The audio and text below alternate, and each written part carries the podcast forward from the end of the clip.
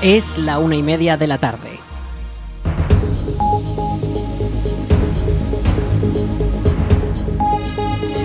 Buenas tardes, lunes 21 de agosto comenzamos el espacio para la información local en el 107.4 de la FM.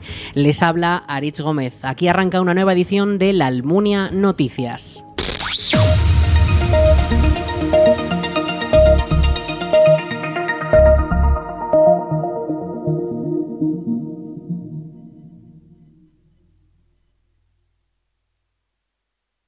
La Biblioteca Municipal de la Almunia cierra por vacaciones estivales el próximo lunes 28 de agosto. Tras este parón reabrirá sus puertas el 6 de septiembre, ya con horario de invierno, de 10 a 12 y media y de 4 y media a 7 y media. Posteriormente volverá a cerrar una semana más del 13 al 19 de septiembre.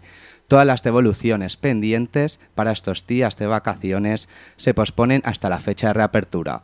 Con este parón, la biblioteca concluye un curso lleno de actividades y visitas de autores, que le han llevado a recibir un gran reconocimiento como lo es el Premio María Moliner. Así lo explica Alicia Pardillos, bibliotecaria de la Almunia. A mí me gusta mucho cuando, cuando interactuamos con distintos, distintas instituciones de la localidad, digamos. Entonces, hemos colaborado este curso mucho con los centros escolares. Por ejemplo, una actividad que me gustó mucho, que yo creo que se cubrió también desde la radio, fue el encuentro con África Vázquez en el, en el Salón Blanco, al que acudieron eh, alumnos de secundaria, dos cursos de alumnos de secundaria, estaríamos más de 100 personas y fue muy interesante, pues porque a esas edades es verdad que no todos están dispuestos a venir a todos a, a, la biblioteca, pero sin embargo vinieron y participaron y fue un encuentro muy... A mí es de los que más me ha gustado de este curso, por el público que asistió y por lo dinámico que fue. Este curso han visitado la Biblioteca Municipal de la Almunia autores como Inés Plana, Carmen Santos o África Vázquez y ya se está trabajando para que estos encuentros de autores con los lectores se repitan el próximo curso.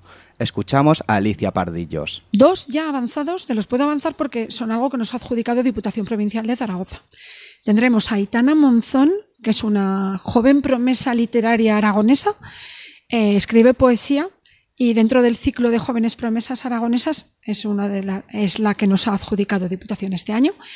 Eh, yo sé que va a hacer también un encuentro muy dinámico porque es una chica con muchas ganas de, llegar al, al, panorama literario aragonés y de, y de hacerlo muy bien. He hablado con ella y está comprometida. Y luego tenemos a alguien también aragonés, pero consagradísimo, que es Manuel Vilas, que ha sido bueno finalista en los premios Planeta, que ha tenido ha sido multipremiado recientemente y tenemos la suerte de que también nos lo han adjudicado para que venga pronto a la Almunia. Será ya de cara al inicio del curso próximo.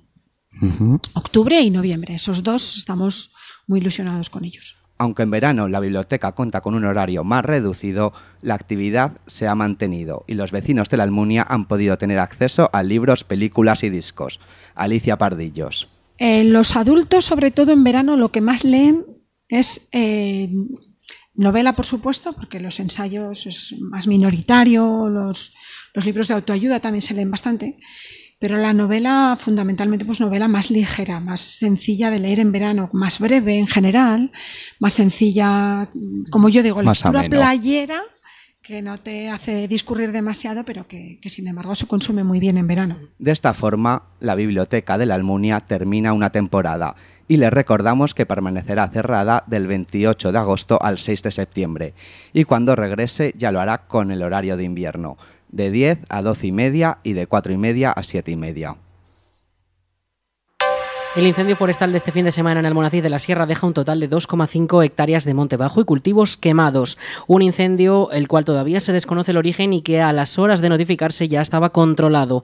Fue este sábado a las 2 y 20 de la tarde cuando se recibió la voz de alarma y al lugar se desplazaron los bomberos de la Diputación desde el Parque de la Almunia y el Parque de Cariñena y se unieron equipos del Gobierno de Aragón y la Brigada de Refuerzo en Incendios Forestales de Daroca. Un operativo que contó con tres helicópteros, dos bombas forestales, un camión nodriza y un vehículo de intervención rápida.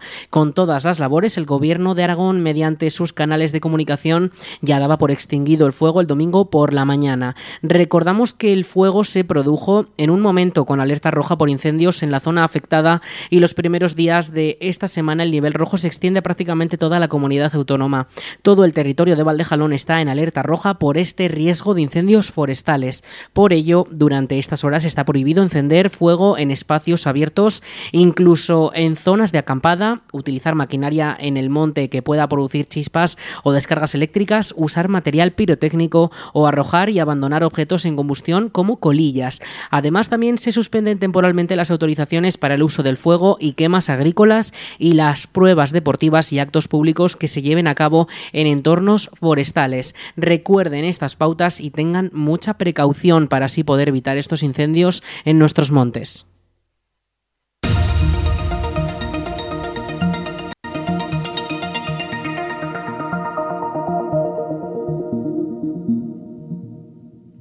Y atención para los amantes del vino porque vuelven la ruta del vino de las piedras para disfrutar de bodegas, cultura y gastronomía que entran en el territorio de la denominación de origen cariñena. El bus del vino arranca motores el 16 de septiembre con cinco nuevos trazados en otoño que visitarán Tosos, Longares, Muel, Almonacid de la Sierra, Alfamén, Cosuenda o Fuente de Todos y la Casa Natal de Goya, entre otros, con actividades que van más allá de los caldos de la zona, ya que también se espacios culturales como los murales del Festival Asalto de Alfamén o la presa romana y la ermita de la Virgen de la Fuente de Muel, sin dejar de lado la gastronomía con comidas programadas en restaurantes en todas las rutas. Los interesados ya pueden reservar su plaza y el precio total es de 38 euros. Incluye los gastos de guía, entradas, catas, comida y traslados. Toda la información está disponible en la web de la Ruta del Vino del Campo de Cariñena. Más de 100 obras y objetos personales integran la exposición Carlos Saura Fotógrafo, una vida tras la cámara que hasta el próximo 10 de septiembre se puede contemplar en la Lonja de Zaragoza. La muestra es una retrospectiva de las instantáneas que el director aragonés tomó a lo largo de su vida y refleja su faceta más humana y personal. Nos cuenta un poquito más Alfonso Millán. El propio Carlos Saura participó en la selección de los contenidos que se pudieron ver por primera vez en Madrid en 2019. Además de fotografías, la muestra recoge material de su archivo personal, como piezas audiovisuales, imágenes pintadas y alguna de sus cámaras. Su hija Ana Saura define la relación del director con la fotografía nunca pensó que estas fotos pudieran tener algún tipo de valor o no lo hacía con, ese, con esa intención, él realmente lo hacía más con un fin eh, pues casi por divertirse, porque le gustaba, porque era su pasión, porque le gustaba probar un objetivo, porque le gustaba probar una cámara nueva, porque de repente pues en, la casa en la que él vivía en la sierra, ¿no? Eh, pues nevaba, entonces como por, por, por, jugar y por, y por captar esos momentos, pero como una cosa para él personal. La exposición traza un recorrido paralelo a su vida y está estructurada en cuatro capítulos, dedicados a sus primeras experiencias con la imagen, su etapa más documental instantáneas de sus rodajes y su imaginario visual. Lo explica Chema Conesa, comisario de la exposición. Os fijéis en esa imagen que todos tenemos de Carlos Saura, cuando iba a cualquier acto, a cualquier sitio, iba con una camarita siempre pegada a su pecho o en el hombro, pero jamás se separó de una cámara. Y esto es una historia que comienza cuando él tiene 11 años y comienza a construir su primera cámara. Carlos Saura era lo que vendría a ser hoy día un hombre del Renacimiento. Foto España, organizadora de la muestra, y el Ayuntamiento de Zaragoza destacan que supone un homenaje al gran cineasta aragonés, fallecido este mismo año.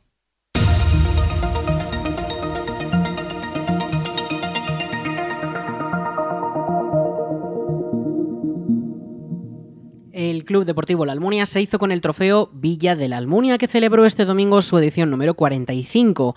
El partido se jugó contra el Club Deportivo Caspe en el Tenerías de la Almunia, que alzó como ganador al equipo local tras una ronda de penaltis que sentenció un partido muy reñido entre ambos ex rivales de tercera división. Un premio que además recibieron en manos del alcalde de la localidad, Noel La Torre. Al equipo almuniense todavía le quedan otros cuatro partidos más de pretemporada, el 24 de agosto contra el Zuera, el 27 7 contra el Épila, el 31 contra el Valdefierro y un último partido el 3 de septiembre contra los Bancos. Tras este partido, oficialmente el 10 de septiembre comenzará la temporada 2023-2024, en la que la Almunia jugará en la categoría regional preferente con 34 jornadas por delante en las que intentarán regresar a la tercera división.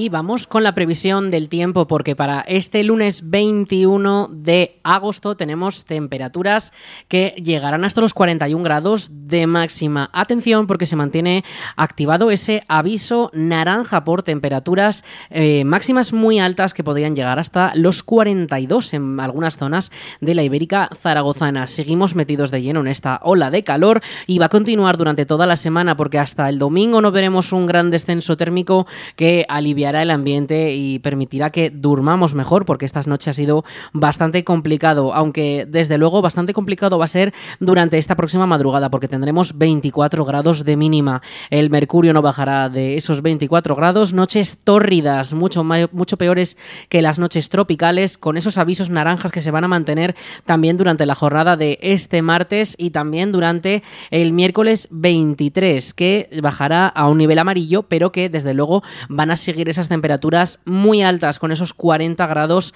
eh, esas máximas que prácticamente no bajan de los 40 grados. En el estado de los cielos, hoy cielos algo despejados, con alguna nube, no vamos a ver las precipitaciones, por lo menos hasta el fin de semana, y ya les avisamos de que vamos a tener los cielos despejados durante todos estos días, estos días que vienen. La, por hacer un repaso de la temperatura registrada ayer, es la octava más alta de Aragón, fue registrada a las seis y media de la tarde, 40 grados 2,4. Eso es, eh, desde luego, es una temperatura muy alta, pero no de las más altas que hemos registrado en toda la comunidad. Y también recordarles ese aviso rojo por el peligro de incendios forestales. Tengan mucha precaución en esas labores que hagan en el campo o en el monte.